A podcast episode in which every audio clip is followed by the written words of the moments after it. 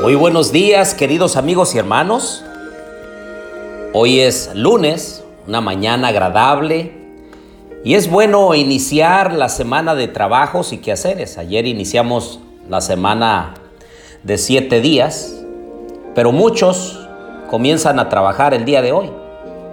Y queremos pedir la bendición del Señor para aquellos que salen a una fábrica, que salen a la venta, que van de lugar en lugar ofreciendo sus productos, las actividades que cada uno realiza, pidámosle a Dios su bendición. Oremos. Querido Dios y bondadoso Padre, en esta mañana, Señor, nos sentimos agradecidos contigo por tu bondad, por tu misericordia, por tu gracia. Ponemos la vida de nuestra familia en tus manos, nuestra familia, nuestra vida, Señor. Gracias porque tú eres un Dios de amor que está al pendiente de nosotros. Acompáñanos también en el estudio de tu santa palabra. Lo pedimos en el nombre de Jesús. Amén. Bienvenidos a la serie Los Comienzos. Les habla su amigo y hermano Marcelo Ordóñez y les invito a abrir su Biblia en Génesis capítulo 15. Dice, después de estas cosas vino la palabra de Jehová a Abraham en visión diciendo, Noten ustedes, no temas, Abraham, yo soy tu escudo y tu recompensa será muy grande. Qué bondad y maravilla de Dios que en este primer versículo, cuando el Señor se le presenta nuevamente a Abraham, le dice tres declaraciones. No temas, yo soy tu escudo y tu recompensa será grande.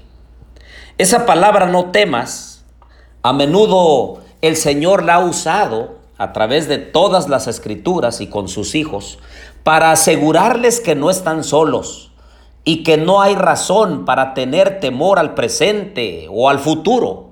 Por ejemplo, en Juan 12:15 dice, no temas, hija de Sión, he aquí tu rey viene. Joel 2:21, no temas, oh tierra, regocíjate y alégrate, porque el Señor ha hecho grandes cosas.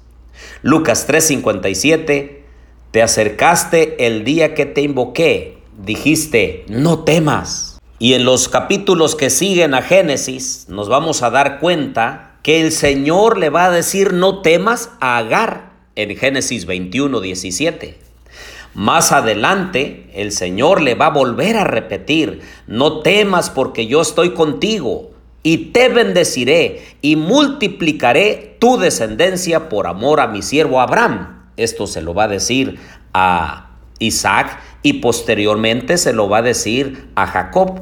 Y hoy también en esta mañana el Señor nos lo dice a cada uno de nosotros. No temas, no te preocupes.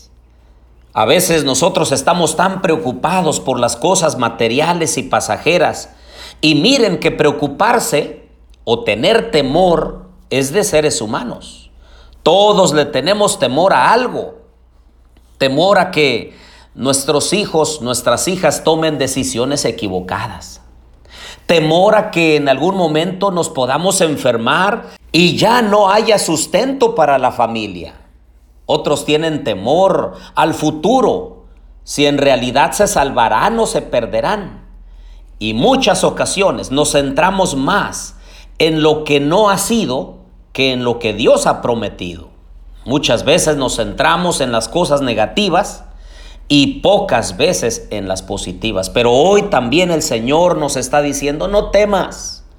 Además le dijo a Abraham, yo soy tu escudo. Es decir, te voy a proteger.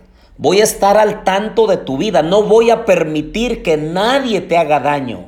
Ahora, si ustedes recuerdan, cuando Dios llamó a Abraham, le dijo, te bendeciré.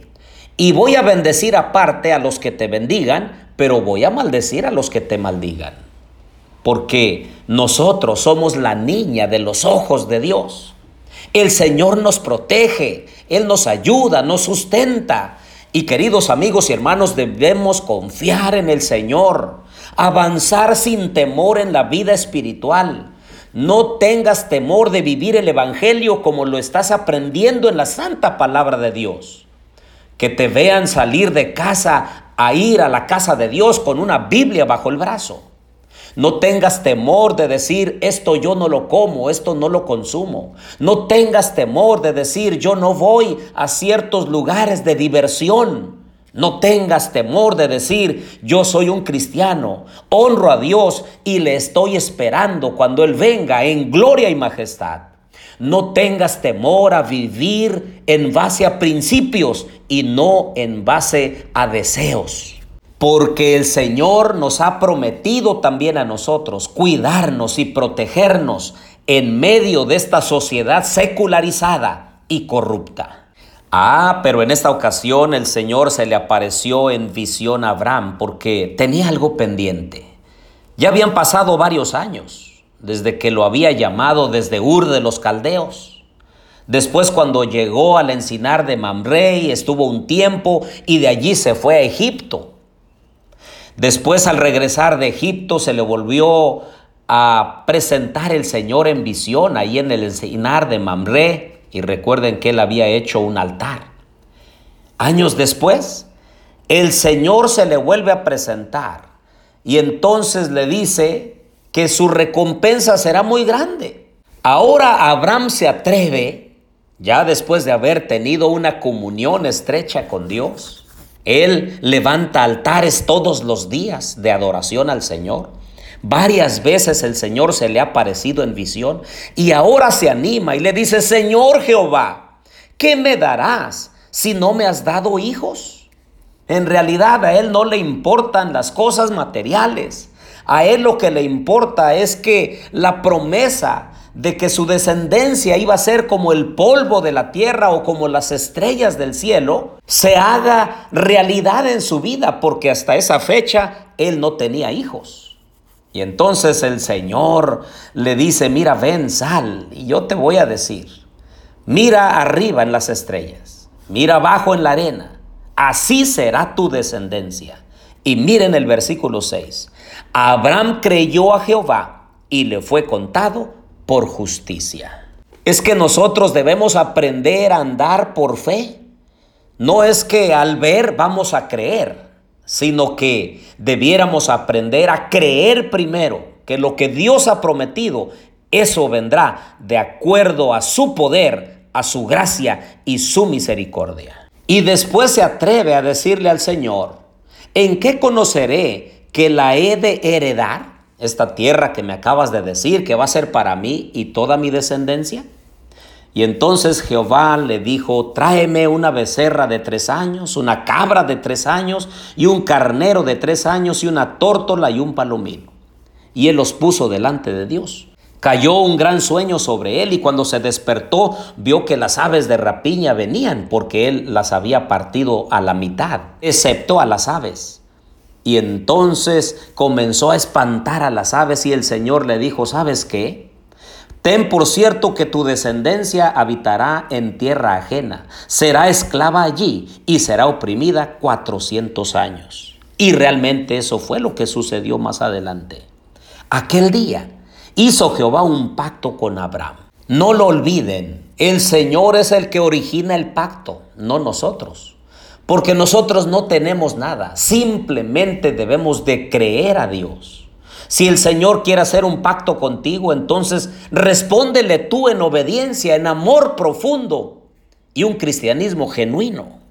Honremos a Dios, busquémosle con todo el corazón, digámosle, Señor, haz un pacto conmigo, lo que tú quieras hacer conmigo. Yo quiero amarte, quiero honrarte y quiero obedecerte. Oremos. Querido Dios y bondadoso Padre, gracias Señor porque tú nos dices que no tengamos temor, que tú eres nuestro escudo y que hay recompensa de ser fieles a ti. Bendice la vida nuestra. Bendice a mis amigos y hermanos en este día. En el nombre de Jesús. Amén.